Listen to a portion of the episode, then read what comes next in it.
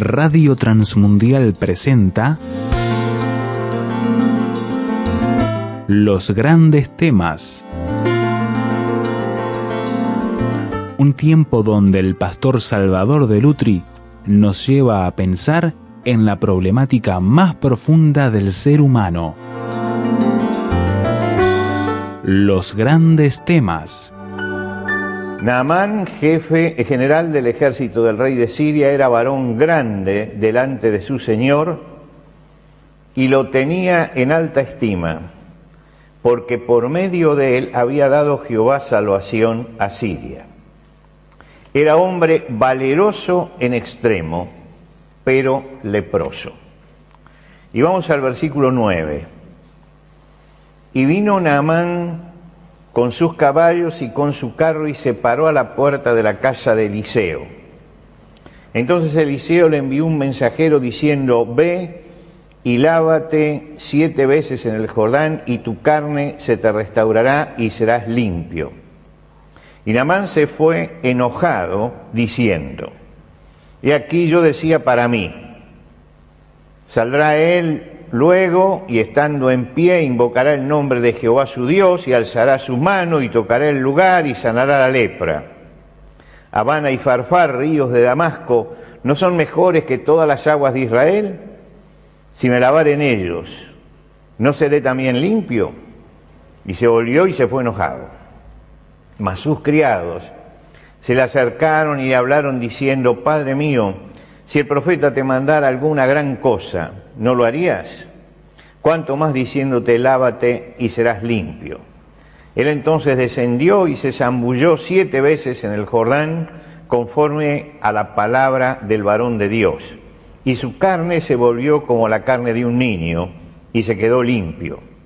Y volvió el varón de Dios, él y toda su compañía, y se puso delante de él y dijo, He aquí ahora conozco que no hay Dios en toda la tierra sino en Israel. Hasta aquí nada más en la lectura de la palabra de Dios. Cuando el Señor Jesucristo inicia su ministerio y visita por primera vez la aldea donde él se había criado, Nazaret, toda la gente lo está esperando para escuchar a, bueno, al hombre que salió de este pueblo y que todos conocíamos y que ahora en Galilea hizo un montón de cosas maravillosas. Ahora, no era una cuestión de fe, era una cuestión de escucharlo nada más, ¿no? Verlo y un poco sentirse orgulloso de que alguien de Nazaret estuviera teniendo esta trascendencia que tenía. Entonces Jesús mencionó a Namán y dijo así, también había en Israel muchos enfermos de lepra en tiempo del profeta Eliseo, pero no fue sanado ninguno de ellos, sino Damán que era de Siria. ¿Y por qué hace Jesús esta mención? Porque justamente Namán se salvó porque puso la fe en, en el Señor y ese pueblo estaba allí para ver el espectáculo, pero no tenía ningún interés por creer realmente en Jesucristo. Entonces él destancó el hecho de que por ser extranjero confió en el Dios de Israel y fue alcanzado por la gracia de Dios. Pero sin embargo, Naamán para llegar a esto siguió un camino bastante difícil bastante duro. No fue fácil para él llegar a la fe. Y justamente de eso es de lo que quiero que hablemos esta mañana. Namán era un hombre destacado, general del ejército de Siria, pero con una gran trayectoria. Era estimado por la valentía que tenía y estimado por todo el pueblo porque había dado salvación a Siria, lo dice al principio, y estimado por supuesto por el rey porque era eh, la mano militar derecha del rey de Siria en ese momento. El problema es que había contraído lepra. Y la lepra era una enfermedad temida en el pasado y también en el presente. Descalificaba, era una enfermedad que descalificaba para la vida social. Es decir, el que tenía lepra tenía que abandonar la sociedad. Y abandonar la sociedad significaba para Namán abandonar el ejército y tener el, el, pueblo una pérdida tremenda, abandonar a su familia y empezar a vivir en el desierto. Es decir, se truncaba acá su carrera, se truncaba su familia, se terminaba un poco la vida de él y por eso estaba desesperado buscando alguna solución. Pero la lepra no tenía realmente solución. A veces aparecían no se distinguía bien la lepra de otras enfermedades de la piel y a veces aparecían algunas enfermedades de la piel que remitían después. Y cuando remitían, entonces se decía se sanó de la lepra. Pero eh, realmente la lepra, después que se comprobaba la permanencia, no se la podía curar. Y parece que él había hecho todo esto. Y era leproso. Y fíjese que el hecho de ser leproso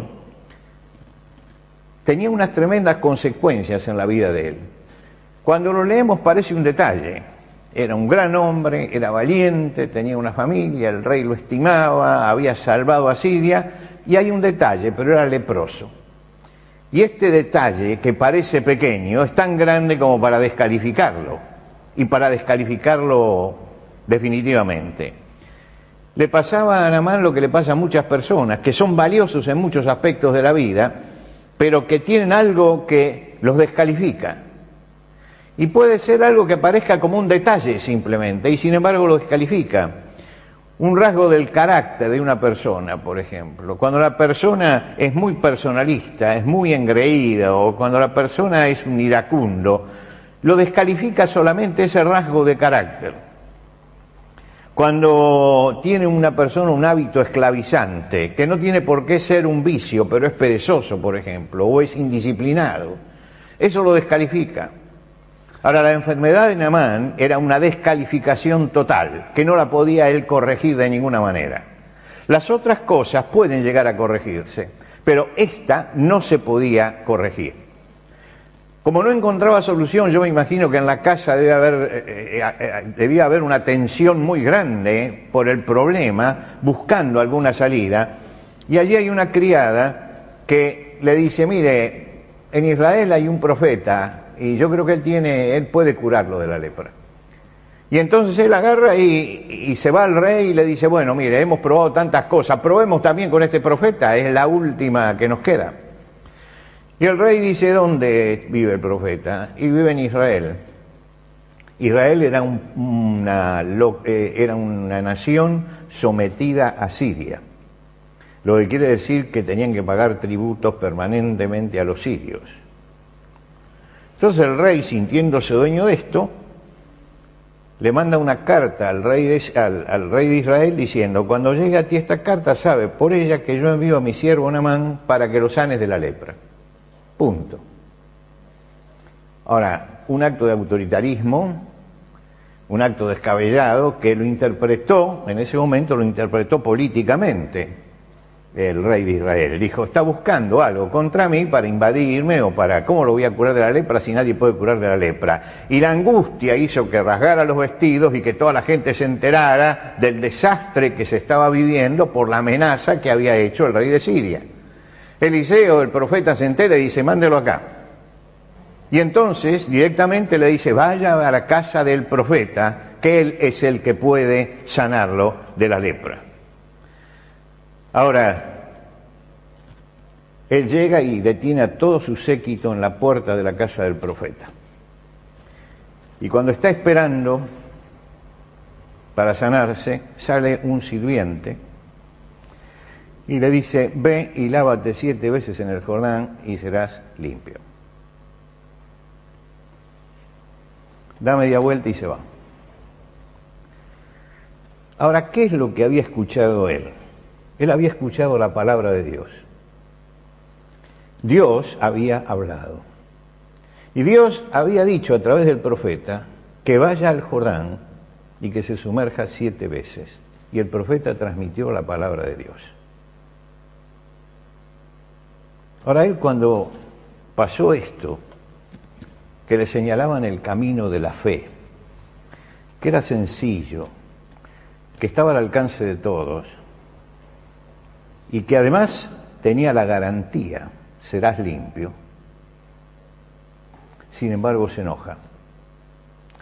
Él tenía que hacer dos cosas. En primer lugar, creer lo que estaba escuchando. Para eso había ido, para escuchar al profeta. El profeta le había mandado ya el mensaje.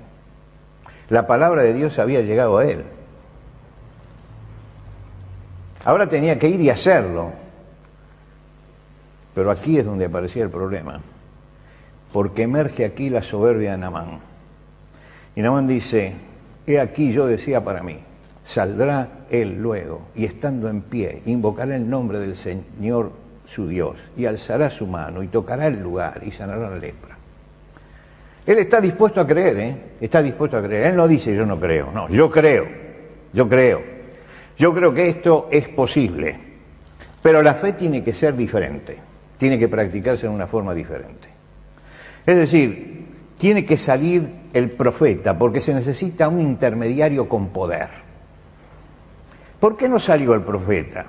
Justamente por esto. Porque al no salir el profeta, si salía el profeta, el que poder era el profeta. Dice, no, el poder es de la palabra de Dios. Lo que tiene que creer es en la palabra de Dios, no en la mano del profeta. Y entonces dice, y estando de pie tenía que invocar a Dios, la solemnidad de una plegaria poderosa. Si no hay una plegaria poderosa, no hay solución.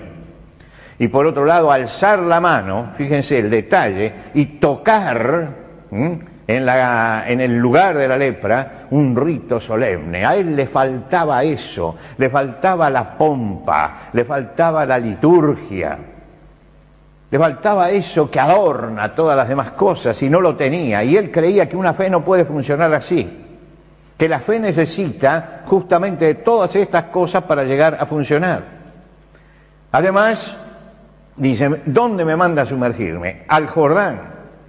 El Jordán es un riacho aquí. Nosotros tenemos ríos como el, Habana y el Farfar. Ahora, el Farfar salía la vertiente del Monte Hermón. Y el Jordán salía la vertiente del Monte Hermón. Así que no era distinto uno de otro. Uno era más caudaloso y otro menos, porque después el Farfar eh, eh, eh, desembocaba en, en el Habana y pasaba sigue pasando frente a la ciudad de Damasco. Lo que quiere decir que era un gran río en ese momento. El Jordán era un riacho, pero tenía el mismo, el mismo, este, el mismo origen, la misma agua, la que salía del Monte Y uno dice, ¿de dónde sacó él todo esto que está pidiéndole al profeta? ¿De dónde lo sacó? Él mismo lo explica. Dice, yo decía para mí, yo decía para mí. Es decir, yo tengo mi concepción de lo que debe ser la fe. Yo la concibo así, no en otra forma. La sacaba de lo que había visto en los ritos. Pero resulta que esos ritos que él había visto habían sido todo inútiles. Todo inútiles. Ahora tenía la palabra de Dios pero sin embargo, él quería ese rito, ese rito, que acá no estaba. Él quería el hombre con poder. Él quería la oración conmovedora. Como si Dios necesitara de un hombre para moverse y ejercer su poder. Hay gente hoy que todavía piensa esto, que va a un determinado lugar porque hay una persona que ora y, es poderosa para esto. El poder no es de los hombres, el poder es de Dios. Y la mano de Dios se mueve por la fe de cada persona, no porque alguien le ponga la mano encima, sino por la fe de cada persona. Hay que tener cuidado porque vivimos en un tiempo en que se ha desvirtuado la fe, totalmente se ha desvirtuado la fe. Hay prácticas fetichistas que se la llama fe. Se ha hecho de la fe en algunos casos un espectáculo. Ahora tenemos también el show de la fe. La fe no es un espectáculo. Y esto es lo que tenía que aprender Namán. No es un espectáculo. No es un show. La fe es la relación íntima del hombre con Dios a través de la palabra que Dios da. Y él tenía el elemento, tenía la palabra de Dios y tenía lo que tenía que hacer. Y ahora él tenía que mover su fe sobre esta palabra. Ustedes habrán visto, me habrán visto evangelizar muchas veces acá y en todos lados. Cuando evangelizo llega el momento en que pido a la gente la decisión y siempre digo lo mismo.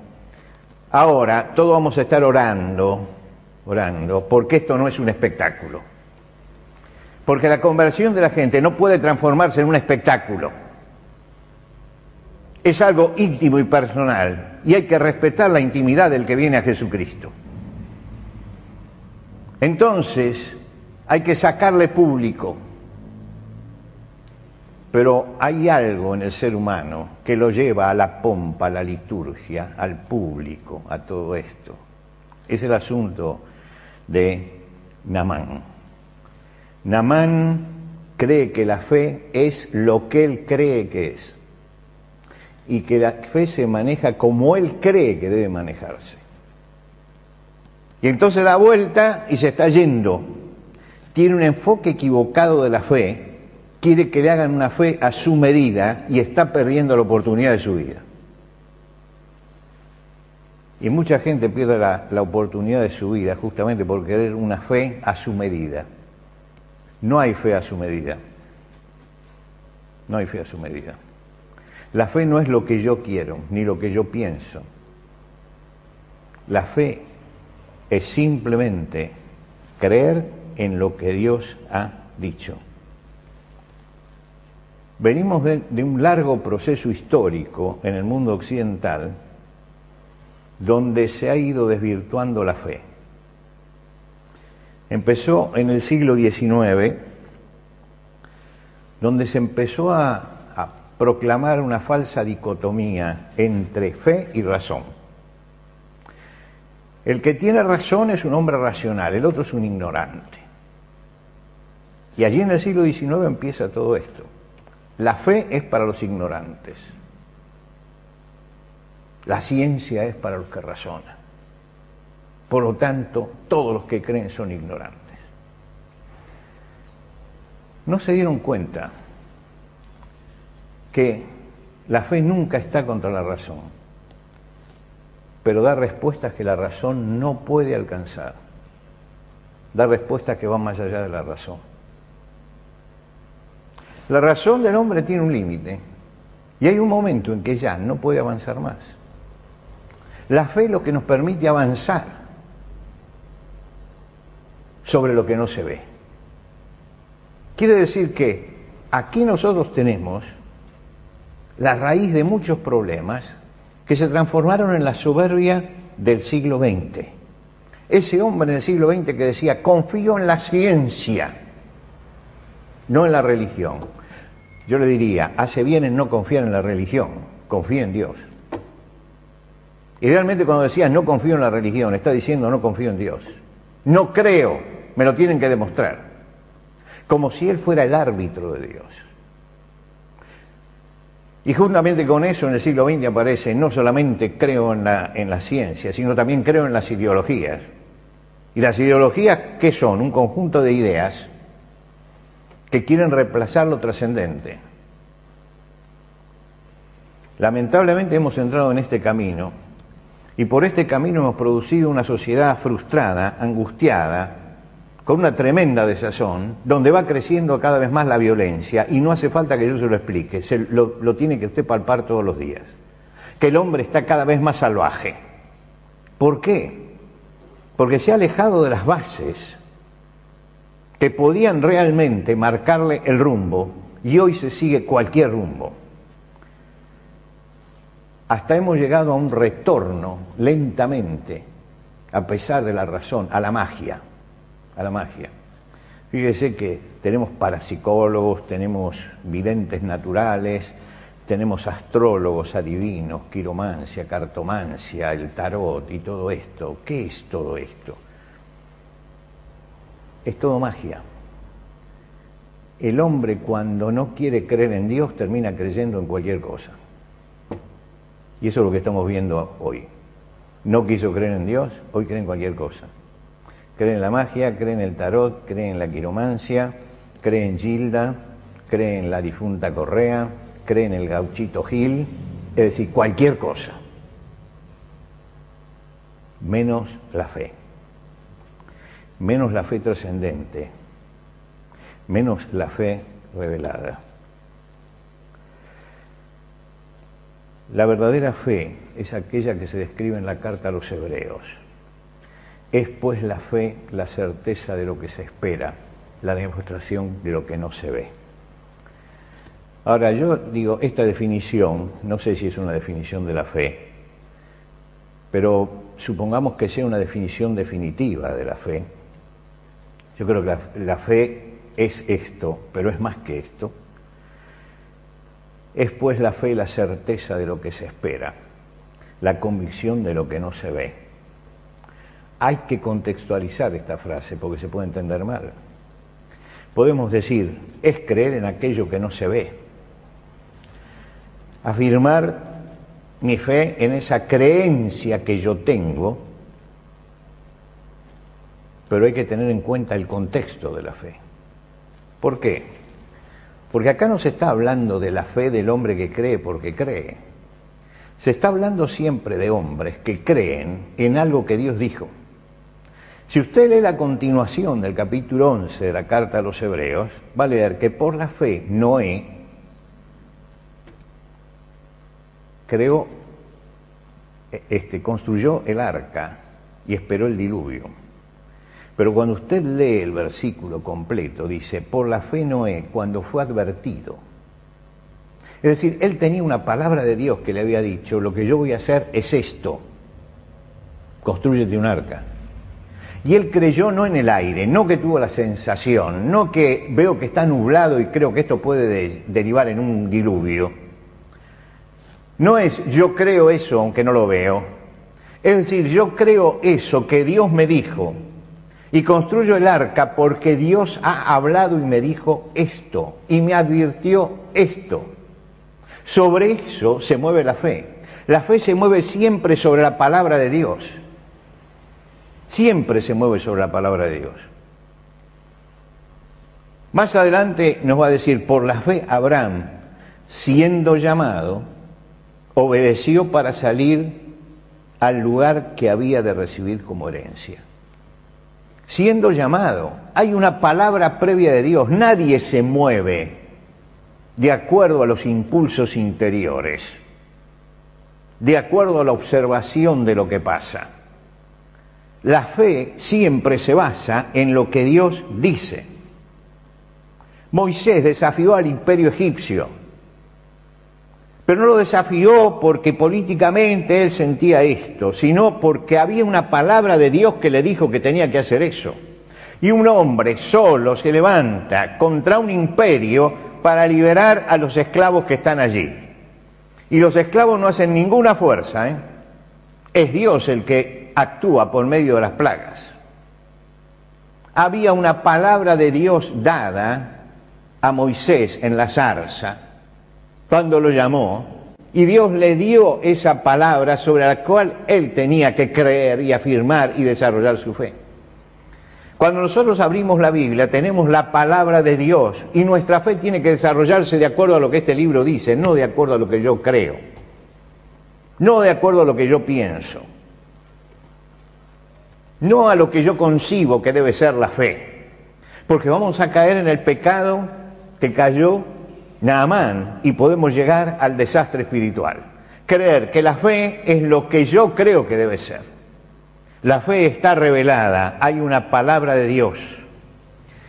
En esa fe, como, como dice Moisés, por la fe dejó Egipto, no temiendo la ira del rey, es decir, salió con toda la gente, no temiendo la ira del rey, sabiendo que detrás estaban los carros egipcios, estaba el faraón, estaba el ejército egipcio, y caminó hacia el Mar Rojo, no temiendo la ira del rey, no temiendo todo eso. ¿Por qué? Porque dice, se sostuvo como viendo al invisible.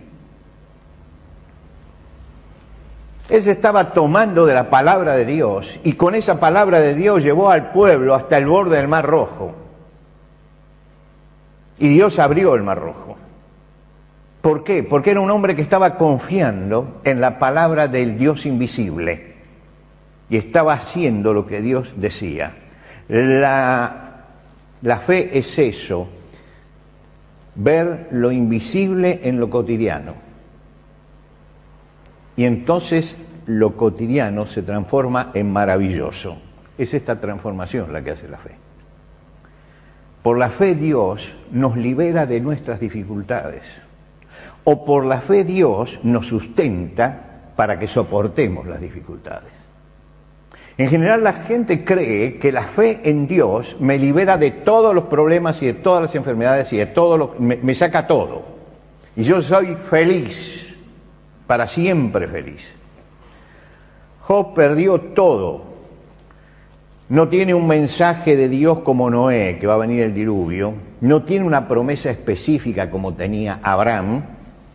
No tiene la sanidad divina de Naamán, pero Dios lo sostiene para que pueda soportar eso. Así como Dios a alguien como Namán lo cura de la lepra, a otro lo sostiene para que soporte lo que tiene. Y los dos tienen fe. El apóstol Pablo era un hombre de fe. ¿Quién puede dudarlo? Dios lo usó poderosamente muchas veces. Él libera a la jovencita endemoniada en Filipos, él eh, ciega a Elimas temporariamente en Chipre, lo picó una serpiente y se la sacó y no pasó nada, pero resulta que escribe, escribe acerca de su relación con Dios y dice, tengo un aguijón en la carne y le he pedido a Dios y no me lo saca. ¿Por qué? Porque Dios es Dios. Dios es Dios. Martín Lutero decía, dejemos que Dios sea Dios que Dios sea Dios. Porque a veces creemos que por la fe le torcemos el brazo a Dios para que haga lo que yo quiera. No, Dios no, no está para hacer lo que yo quiero. Yo tengo que creer en la palabra de Dios. Estamos en el mes de la Biblia. La Biblia es un libro como cualquiera, encuadernado como cualquiera.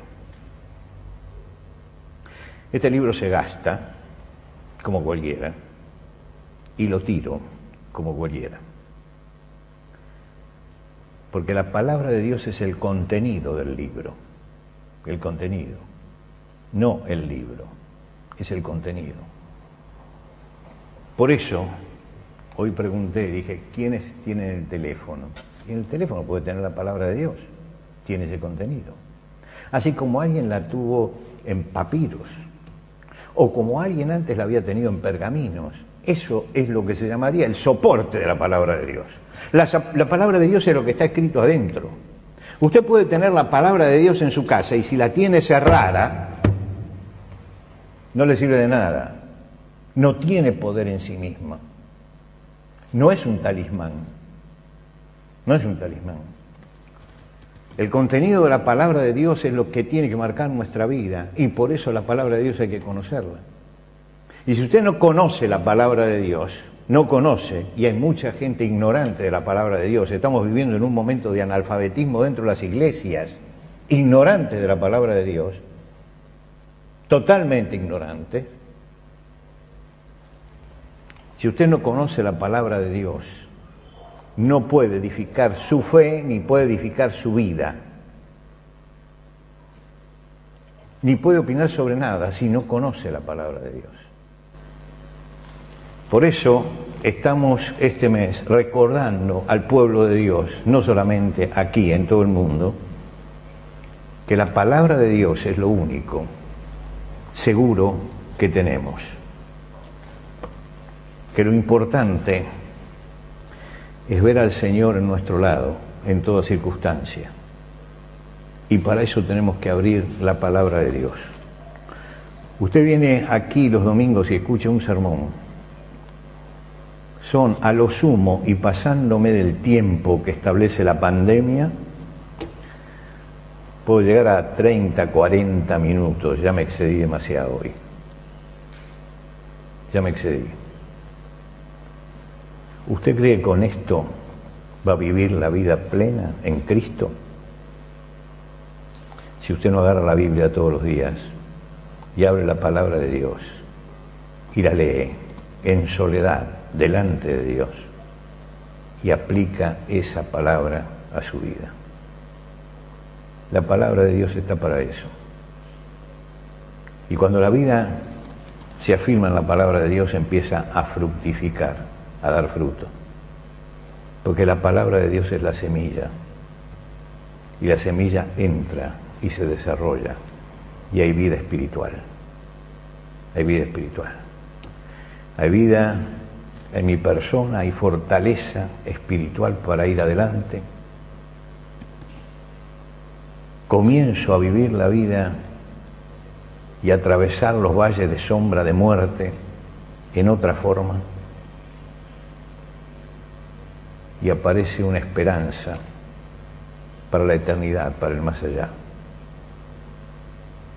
Por eso, ¿qué es lo más importante?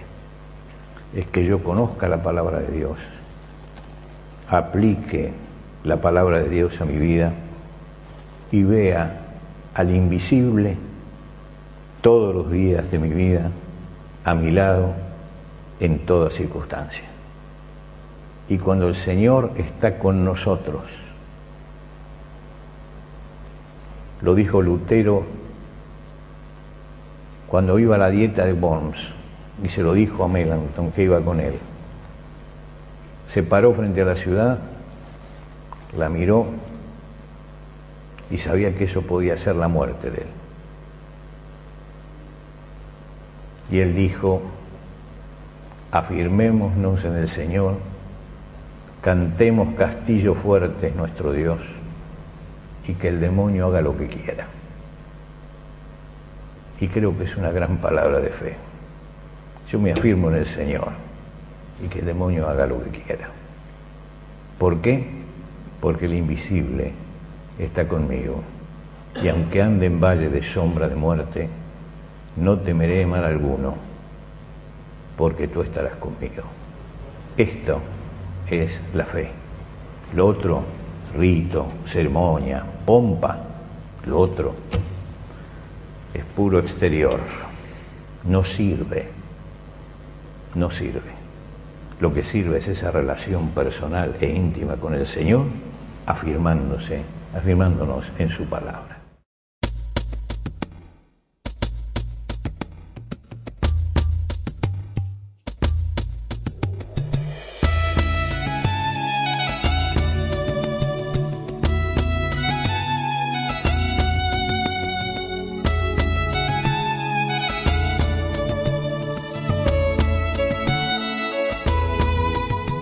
¿Qué le pareció el desafío que nos presentó el pastor Salvador de Lutri en los grandes temas de hoy?